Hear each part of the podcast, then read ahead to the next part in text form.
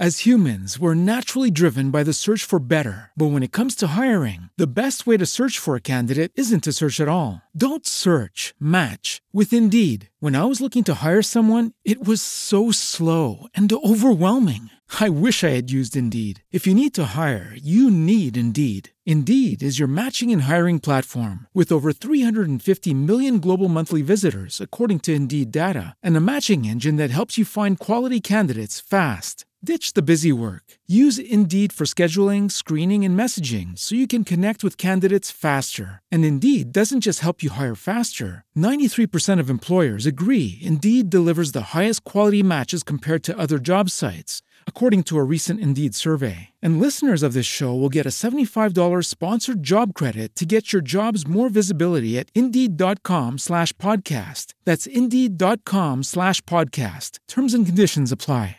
Hello, it is Ryan, and we could all use an extra bright spot in our day, couldn't we? Just to make up for things like sitting in traffic, doing the dishes, counting your steps, you know, all the mundane stuff. That is why I'm such a big fan of Chumba Casino. Chumba Casino has all your favorite social casino style games that you can play for free anytime, anywhere with daily bonuses. That should brighten your day a little. Actually, a lot. So sign up now at chumbacasino.com. That's chumbacasino.com. No purchase necessary. VGW Group. Void were prohibited by law. See terms and conditions. 18 plus. El 91% de las personas se dedican a realizar el sueño de otros. Los que estamos aquí hacemos parte del otro 9%. Azor Lugo hace un recorrido por historias fascinantes de personas que se atrevieron a cumplir los suyos en la era más grande del emprendimiento. Este es el 9% Podcast. La vida es ya. Mis queridísimos Niners, bienvenidos a un nuevo capítulo de 9% Podcast. Hoy, el capítulo de hoy tiene una historia muy chévere y es que esto se remonta más o menos por allá, unos que 5 o 6 años. Yo todavía estaba en la universidad, estaba viendo eh, una materia que era algo así como mercadeo, tenía que ver con mercadeo, no, no recuerdo exactamente el nombre, pero sí era de mercadeo y mm, había un profesor que tenía que, mejor dicho, era un personaje total, nos hacía reír todo el tiempo. Eh, y, hubo algo que de hecho se me quedó muy grabado que, con lo que él nos decía y, en las clases que nos dictaba. Y es que dentro de los ejercicios que hicimos y las campañas publicitarias que, que teníamos que realizar, siempre teníamos que generar emociones. Ese era como el, el de la, de, la materia y de los ejercicios generen una, una, emoción y que les haga, que haga reír o que haga llorar, porque eso es lo que más se le queda a la gente. Y eso a mí se me quedó aquí grabadísimo en la cabeza. Y hoy tengo el privilegio, mis queridos Niners, de tener a el hoy en día más conocido, el profe con TikTok, John Jairo García. Bienvenidísimo a 9% Podcast. ¿Cómo va todo? Hola, Azor, muchas gracias y pues qué, qué buena memoria.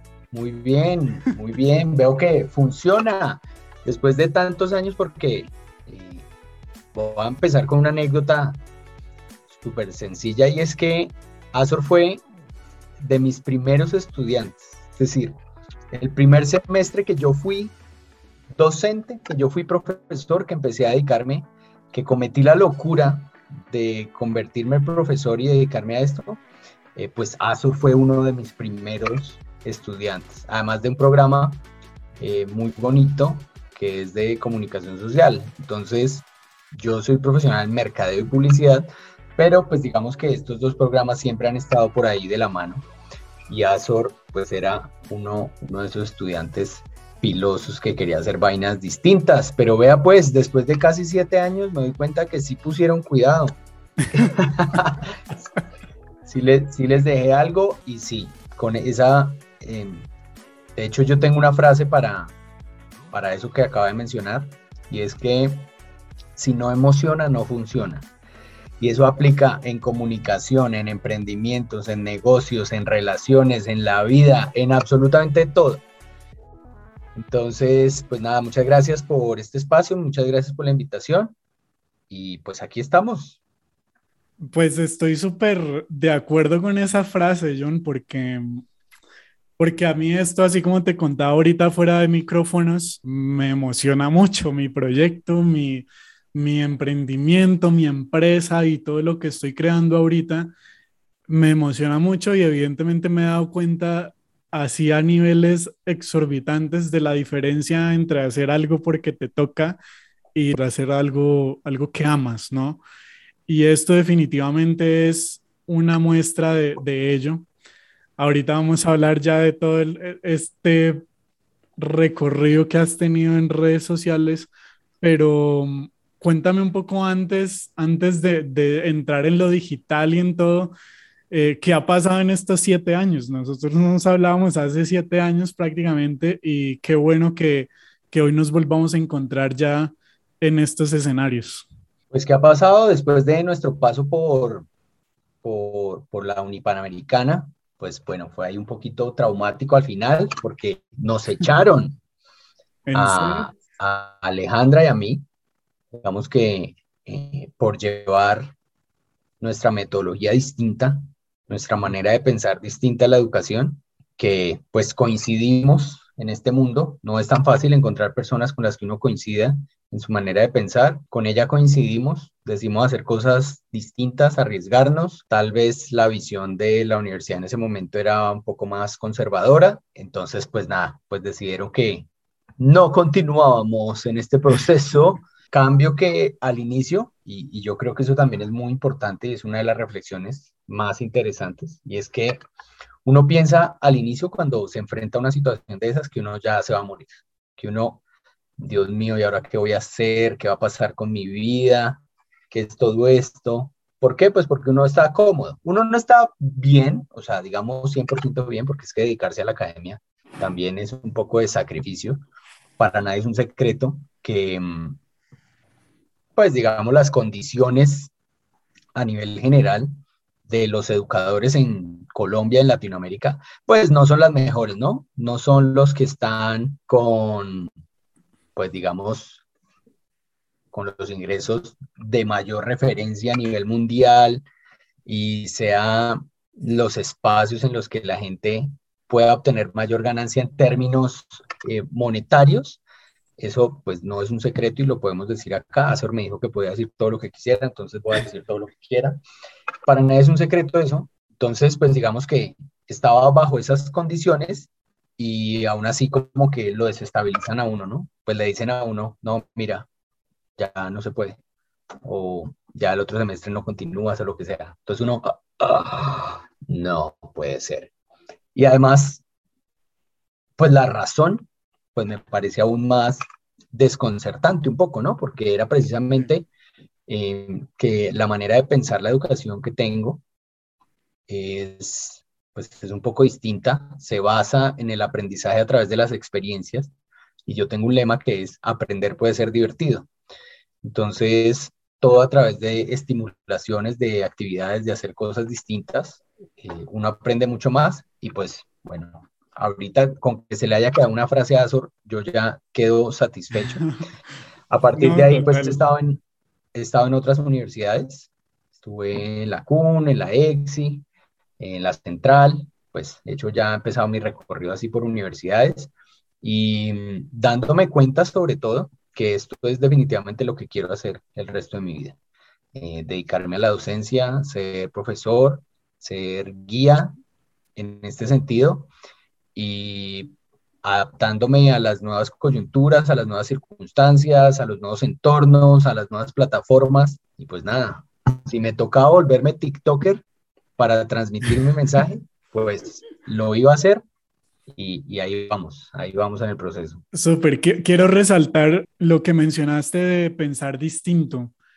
Yo creo que hoy en día, aparte de que es un poco cliché, ay no, tienes que pensar distinto, tienes que cambiar tu mindset, tienes que ser diferente, no sé qué, porque lo escuchamos muchas veces, pero vemos que pocas se hace, ¿no? Y son pocos esos que dicen, oye, no, ven, yo vengo sobre un camino que siento que todo el mundo está yendo para allá y yo quiero agarrar otra cosa y quiero hacerme un lado y seguir mi camino, pero como yo lo pienso, ¿no? ¿Qué, qué, cuál fue el precio para ti de, haber pagado eso? Pues el precio fue que me echaran de la primera universidad. en, en términos académicos. Y ya en general en mi vida, eh, pues si me devuelvo hasta el colegio, el precio era tener un observador así de grande cuando todos mis compañeros tenían una hojita y el mío era una vaina así. ¿Por qué? Porque pues mi personalidad, mi manera de pensar, mi manera de relacionarme pues era un poquito diferente y yo buscaba eh, de alguna forma, eh, no sé, sentirme bien en los espacios y siempre me gustó pues digamos ser el del chiste o el de buscarle algo gracioso a cualquier situación. Eh, digamos que yo veía que tenía ese lado creativo, eh, pero pues desafortunadamente en el modelo de educación tradicional pues no hay, no hay espacio tanto para el creativo. Hay para el de las matemáticas, hay para el de química, para el de física. Eh, digamos que un poco más enfocados a estos, pero de una manera, no sé, tal vez poco convencional, o, en mi época había como una jerarquía, así unos rangos. Entonces, al que le iba bien en matemáticas o en cálculo o en trigonometría, ese estudiante tenía como duro. Wow, un reconocimiento. Al que le iba bien en, no sé, en historia o en dibujo o en música o en educación física incluso. Digamos que ellos como que, como que no, como que ellos no tenían esa relevancia. Entonces, ¿qué sucede? Que todos tenemos habilidades, todos tenemos distintas habilidades, todos, absolutamente todos. Hay unas personas que se demoran un poco más en descubrir cuál es ese talento, en identificar eso para los que son buenos, pero si en el colegio no se logra, pues sí es muy complicado, es muy difícil. Entonces, a ver, entonces este man por mucho me decían, no, pues este va a terminar en sábados felices. Y ya, pero entonces todo siempre visto desde una perspectiva un poco despectiva, en la que habían como esas jerarquías, que me motivó también a, uno, a decidir ser profesor, y dos, a que ese espíritu rebelde y disruptivo empezara a trabajarlo desde la academia, desde donde podía empezar a hacer algo, porque una cosa es yo quejarme ahí en mis redes sociales antes y decir, ah, qué mierda esto, no sé qué, y ya, pero no hacer nada al respecto. Mientras que, entonces ahí y no es tanto tener ideas locas, ideas diferentes, sino también, eh, pues, hacerlas, hacerlas y arriesgarse. Entonces yo creo que el precio fue justo de pagarlo, no, no ha sido nada grave hasta ahora, eh, pero, valió la pero sí, en cualquier, sí, en cualquier escenario en el que he estado, creo que siempre me, me he destacado por eso, por traer siempre un pensamiento distinto, un pensamiento disruptivo a cualquier cosa, a cualquier situación, en cualquier contexto. Entonces, pues ha sido interesante porque la, gran mayoría de gente pues lo acepta eh, muy bien y cuando tienen la mente abierta, pues están abiertos a, a escuchar nuevas propuestas. Y eso es algo que hoy en día se busca mucho, ¿no? O sea, como que pues yo que he estado en, ese ambiente de agencias de publicidad, de empresas que tienen que ver con comunicación, con eh, marketing, siempre es buscamos gente que sea disruptiva, que tenga ideas, que no sé qué. Y tú mencionabas ahorita un tema de, de ingresos, ¿no? Y eso ha sido una discusión enorme porque entonces salen grandes influencers a a decir que no es necesario estudiar o que no vale la pena o que este fue más bien mi camino. Y en fin, y es súper respetable y yo creo que, John, lo que hoy está cambiando eh, toda esta manera de pensar, e incluso la economía, tiene que ver con, con lo digital, con la creación de contenido y con cómo se están moviendo las marcas y las personas con esto. Tú aprovechaste esa ola y agarraste toda una idea buenísima de, mm, de ser TikToker, pero quería que antes nos comentaras sobre esos ingresos, si lo podemos llamar así, en los que, ok, ves que hay una necesidad que las personas no están em, del todo contentas con lo que está pasando, que hay peladitos que hacen videos eh, ridículos y que por eso ganan un montón de plata y un médico un publicista, un comunicador que se mató quién sabe cuántos años en la universidad, más especializaciones, más maestrías y muchas cosas, y hoy en día están como pues sin ganar toda esa cantidad de dinero que quisieran, habiendo sacrificado tanto tiempo. ¿Cuál, cuál es como tu posición frente, frente a ese tema de los ingresos? Bueno, ahí, ahí, ahí mencionó varias cosas eh, interesantes. Una de ellas es que hay mucha gente diciendo que renuncia a la universidad, o sea, diciéndole a los estudiantes que no hay necesidad de pasar por una universidad eh, para ser exitoso. Yo, yo siento que eso puede ser un debate larguísimo, eh, pero mi perspectiva al respecto es que eh, pues la universidad siempre va a ser necesaria. la universidad es un espacio que le permite a uno abrir la mente, que no quiere decir, y es algo que le digo a mis estudiantes, que el que saque las mejores notas eh, va a ser el más exitoso allá afuera. Ni que pasar cuatro o cinco años en una universidad ya me va a definir el resto de la vida. No, para nada. Es simplemente un escenario, un espacio, una transición que existe en nuestra vida, que es pasar de, de la niñez a la adultez, durante una de las etapas más difíciles de los seres humanos, que es la adolescencia. O sea, es la combi completa. Entonces yo siento que el paso por la universidad es fundamental, es fundamental para que nosotros mm, abramos nuestra mente.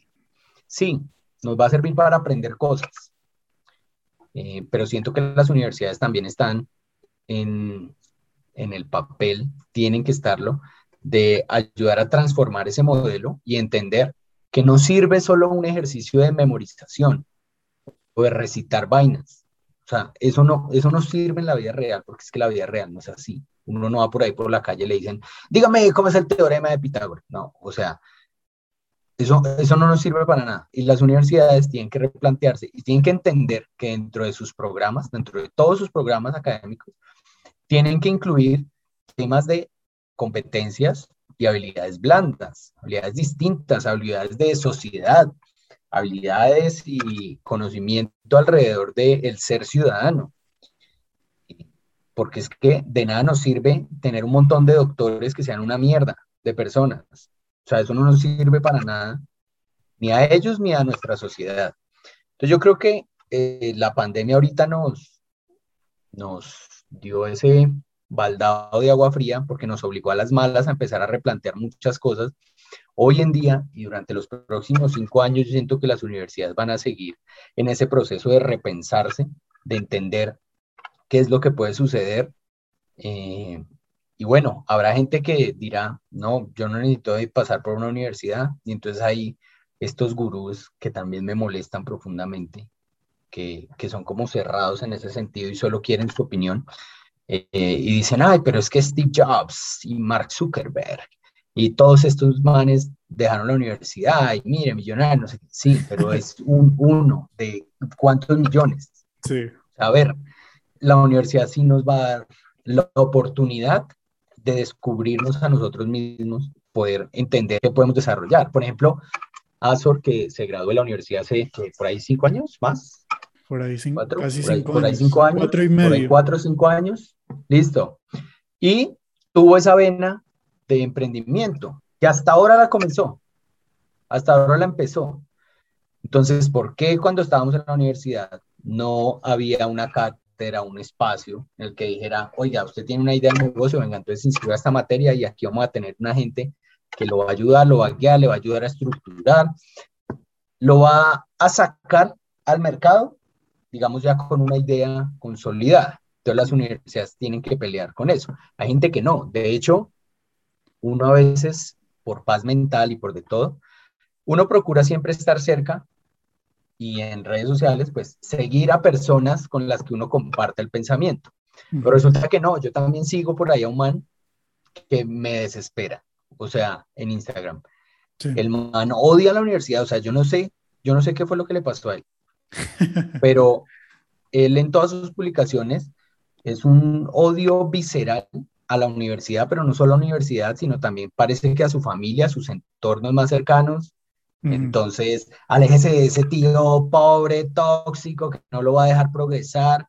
O sea, el man carga una rabia y un odio muy grande en todos sus entornos, incluida la universidad, que es de lo que más habla. Es, deje la universidad.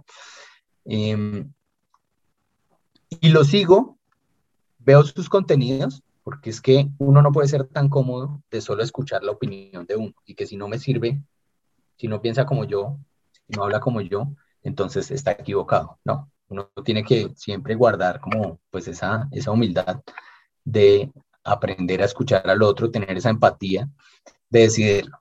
Entonces, en el tema de los ingresos, ahora sí, que es que yo me, voy como por las ramas. El tema de los ingresos que me pregunto ahorita. Eh, sí, o sea, un profesor no va a ser millonario nunca. O sea, esto está claro. De hecho, creería yo que ningún empleado va a ser millonario.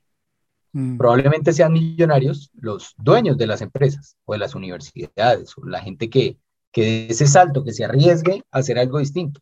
Probablemente, probablemente los que construyan una empresa o construyan una marca y tengan ese riesgo y tengan las huevas para hacerlo, tengan la valentía para hacerlo, eh, probablemente lo, lo, van a lograr.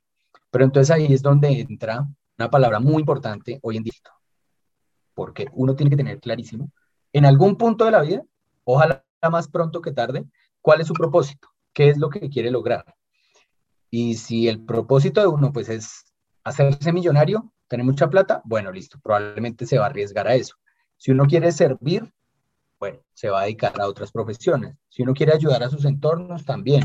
Si uno quiere viajar, si uno quiere lo que sea, pero uno tiene que definir muy bien ese propósito y a partir de ahí tratar de ser coherente y empezar a tomar decisiones que estén alineadas con ese propósito.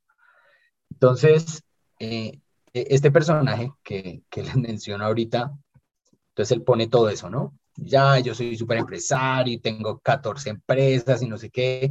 Bueno, él tiene una vaina ahí como de empanadas, entonces eso es ya su primera empresa, tiene una tienda de tenis en, en, San Andresito, entonces esa es otra empresa. No estoy diciendo que sea malo o sea bueno, no, me parece maravilloso, pero lo que sí veo negativo es que el que tenga otro propósito en la vida que no sea hacerse millonario, eh, entonces no tiene sentido su vida o no, no tiene por qué hacerlo.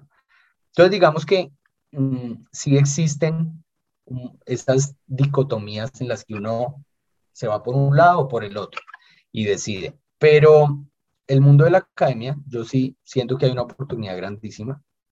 Yo siento que las redes sociales eh, han permitido que muchas personas empiecen a construir contenidos interesantes que eh, ahorita mencionó, hay un montón de gente que hace contenido, sube videos, para uno pueden ser bobadas o no, y empiezan a tener muchos seguidores. With the Lucky Land slots, you can get lucky just about anywhere. This is your captain speaking. Uh, we've got clear runway and the weather's fine, but we're just going to circle up here a while and uh, get lucky.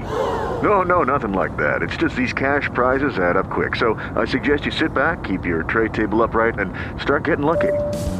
Play for free at LuckyLandSlots.com. Are you feeling lucky? No purchase necessary. Void where prohibited by law. 18 plus terms and conditions apply. See website for details. Empiezan a facturar. Listo. Fueron afortunados, fueron de buenas. Bueno, ca cada, uno, cada uno lo mirará desde, desde su perspectiva.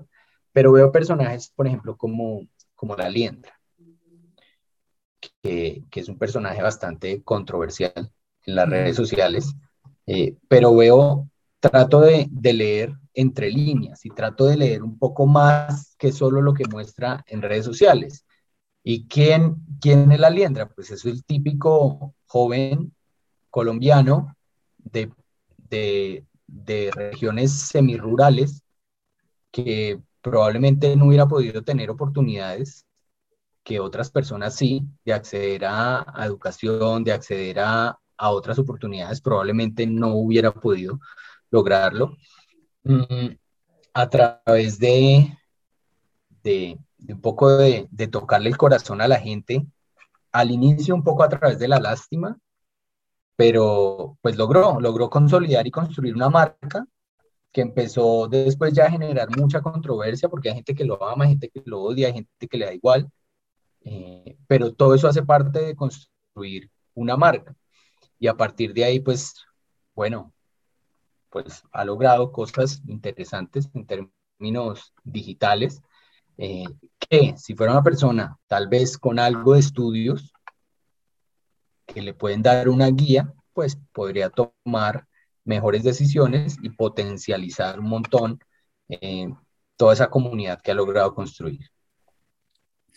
La educación, yo considero que también es muy importante por, eh, por todo eso que compartes. Creo que en ese punto estamos alineados, en el que sí nos abre la mente, en el que nos deja conocer un montón de cosas, de oportunidades, en el que nos hace ver la vida de una manera diferente y evidentemente el, el, espacio, yo me acuerdo cuando tú me dictaste clase, pues tenía, o sea, el Azor de esa época era muy diferente al Azor de ahora y, y lo chévere y lo bonito es ver como esa evolución, ¿no? De que yo tuve profesores, de que tuve un espacio en donde logré tener esa facilidad de agarrar las herramientas que me daban esas personas para construir mi propia, mi, mi, propia versión, mi propio pensamiento, mi propia posición frente a diferentes cosas. Y, y que es lo que hoy en día pienso yo me tiene acá y que he logrado escalar de la manera que lo he hecho y en fin. Pero el crear esos espacios, como tú lo mencionabas ahorita, evidentemente ha sido súper clave en todo este proceso de, de, de aprendizaje, tanto tuyo como de tus estudiantes, yo me acuerdo mucho, John, cuando hicimos Así como eres, aquí para contextualizarles a los que están escuchando, Así como eres fue una campaña que nació de una tarea, ¿no? Básicamente era, vamos a hacer una, eh, una campaña con esa característica de que toque el corazón, de que haga reír o que haga llorar. Y, empezamos a construir ese concepto de eh, a, las mujeres, que generalmente es el género que más se denigra en nuestra sociedad, pues podamos resaltar todos esos valores y cosas buenas que hay. Y, y, a, través de esa campaña que se llamaba Así como eres, pues les decíamos a las mujeres que las aceptábamos así tal cual y como ellas eran y se empezó a unir un montón de gente súper chévere, interesante, actores, eh, en redes, me acuerdo que, que, por esa época como que apenas estaba en auge todo este tema de las redes y, y logramos cosas muy chéveres eh, y nos unimos incluso con otros cursos, o sea, como que eso se, se expandió mucho más y eso me pareció muy chévere y era la primera vez que yo tenía una visión de que algo que nace ahí en, en la academia podía estallar, ¿no? Y, ese, y, esa, y eso también fue algo que me quedó muy grabado y dije, yo sé que con una buena idea yo puedo sacar esto a otro lado, ¿sabes? Y que puedo llegar con, con esto y venderlo bien y estructurarlo bien y llegar a que sea un proyecto bien chévere. Y pasé por muchas cosas eh, hasta que llegué acá pero quiero quedarme un poco en ese tema de, crear espacios, porque ya ahorita, ahora sí metiéndonos un poco más en el, tema del profe con TikTok, ¿cómo arrancó, cómo nació, en qué momento tú dijiste, ok, eh, me estoy dando cuenta que acá hay una necesidad, ¿cuál era y cómo nació ese, ese perfil? Bueno, el profe con TikTok nace, o sea, no nace de ninguna necesidad. Y si fuera una necesidad, la necesidad de joder y de, reírme y de divertirme. Eh, lo descargué simplemente porque vi que estaba como de tendencia, compartían esos videos en otras redes sociales. Y yo, ay, este está como chévere, lo voy, voy a descargarlo y voy a empezar a hacerlo con los profes. Eh, de hecho, mis primeros tres o cuatro videos no se llamaban el profe con TikTok, sino era como user y un montón de números. Y nada, lo descargué, hicimos un video para la universidad utilizando un audio que era como ese bienvenidos, ¿qué pasó? Ese, porque nada, queríamos decirles que ahí estaban eh, las inscripciones y que ya estábamos atendiendo en la oficina para que fuera. O sea, era básicamente eso. Sí. Eh, después en la otra universidad hicimos otro de Tusa, Ujú. eh, que nos demoramos un montón. Es que la gente también cree que, que es otra cosa ahí importante, que hay que hacer un video que dure, no sé, 30 segundos o un minuto. Es, es fácil.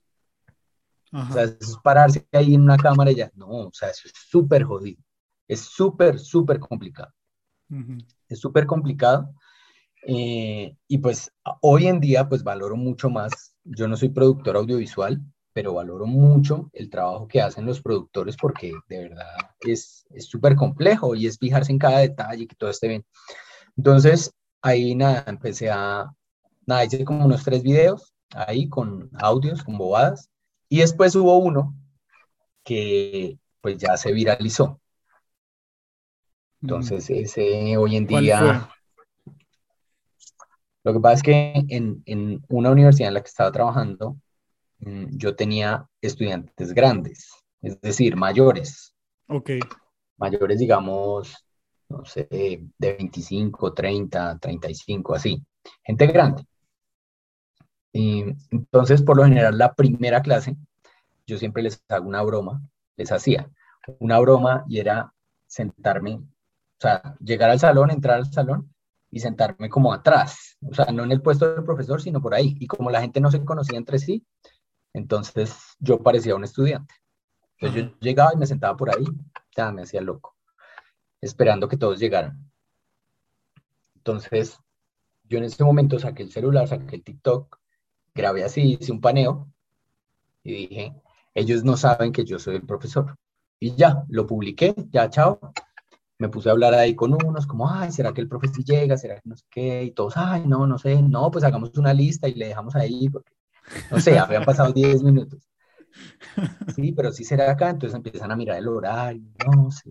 Entonces yo le digo a alguien por ahí, por hacer la broma, digo, em, no, pues si no llega, entonces yo le hago. Y ellos, ay, ¿qué? No es capaz. Y yo, ay, pues qué tan difícil puede ser pararse ahí a hablar.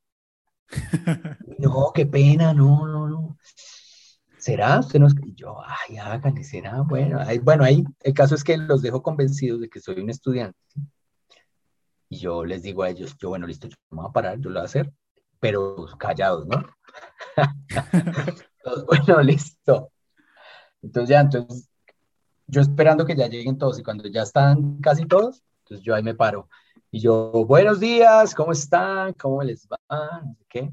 Entonces todos se quedan sorprendidos. Todos los que no estuvieron en la conversación, pues quedan como sorprendidos y obviamente piensan que soy el profesor. Y los que, a los que les estoy haciendo la broma, pues ellos empiezan a reír allá atrás.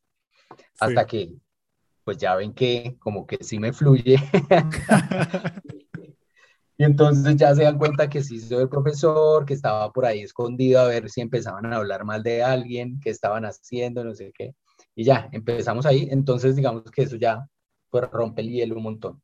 Entonces, ese video, el caso es que se acabó la clase a las dos horas y cuando, volteé a mirar, y cuando miré mi celular, ya iba como en, no sé, como en 20 mil reproducciones, una vaina así. Uf. Cuando los primeros videos tenían, no sé, tenían, no sé, 100, 100 reproducciones, 150, y ese ya iba como en 20 mil y yo, ¡ah!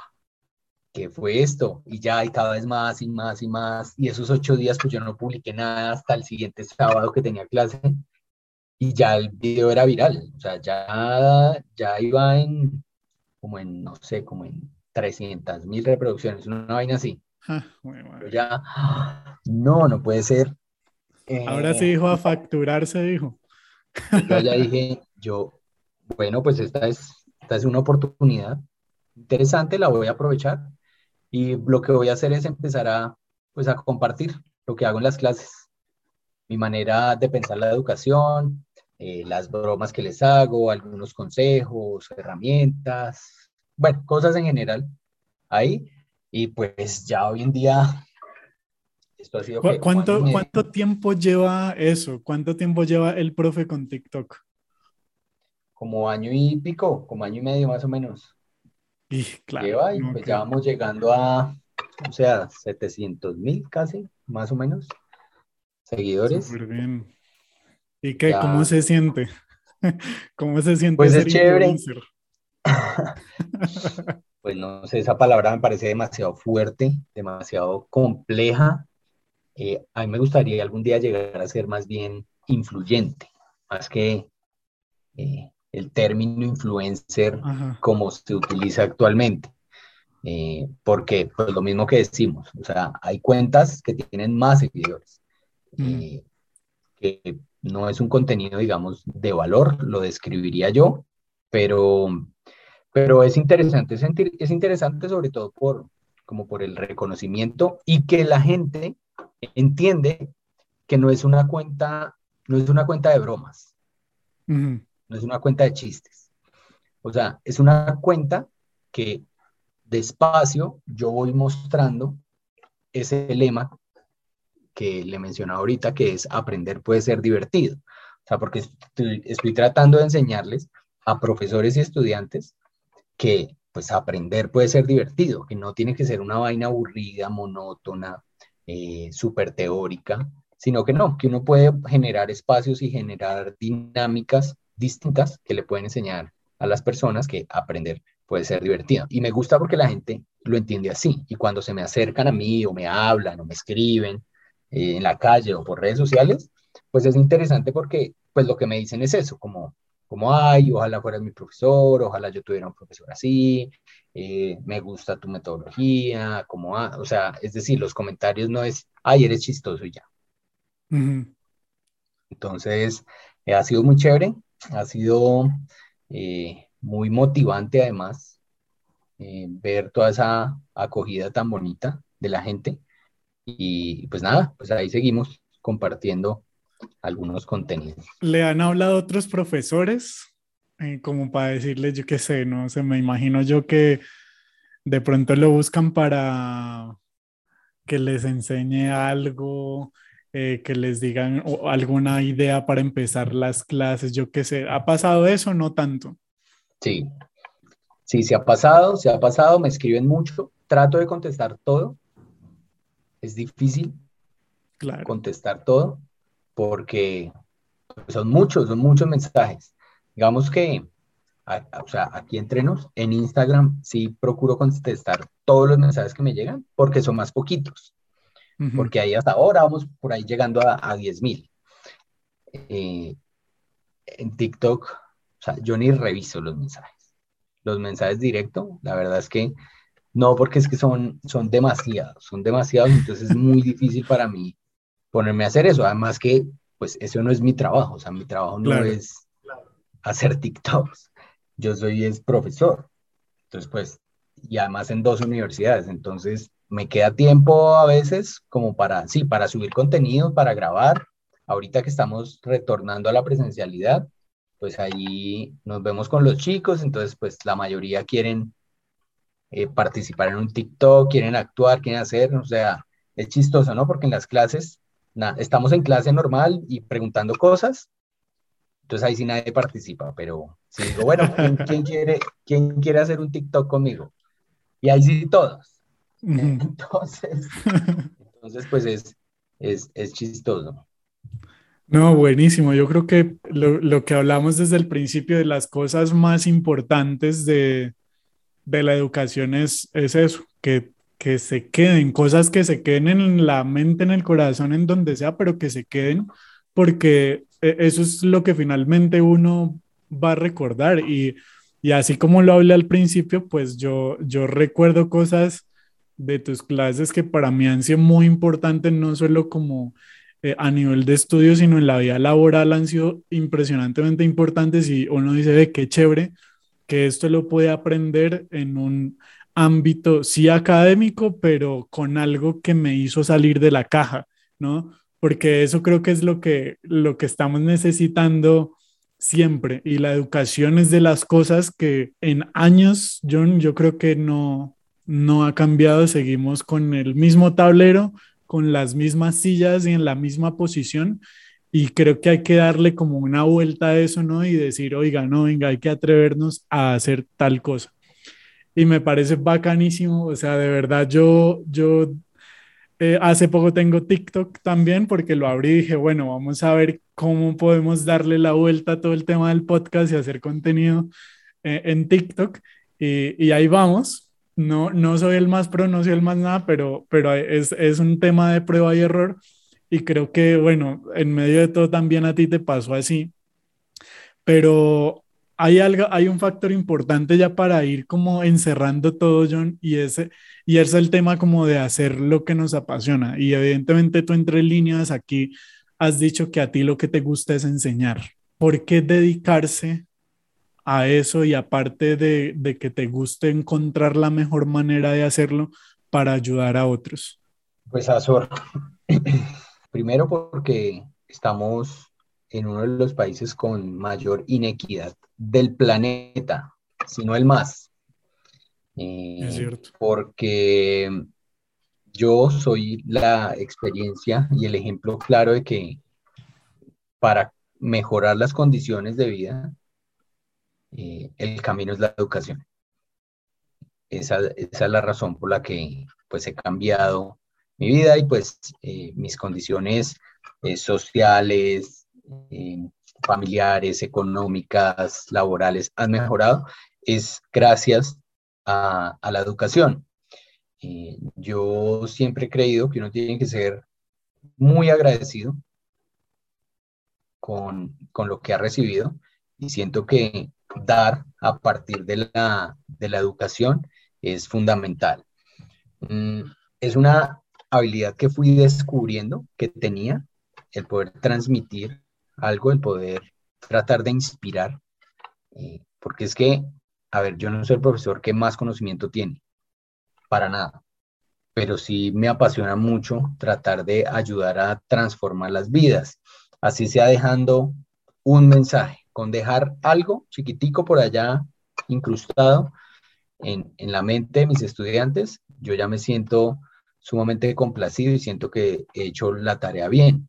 No es mi tarea, o sea, porque a ver, ahí tienen que intervenir las universidades, el gobierno, otros profesores, sindicatos, eh, empresas, todo el mundo tiene que estar involucrado en este proceso. Pero, pero siento que es, es lo que me motiva y lo que me hace feliz poderle transmitir a los demás algo de, del conocimiento y ayudarles a descubrir sus talentos. Eso es como lo que más me motiva a mí para estar en este mundo de la academia.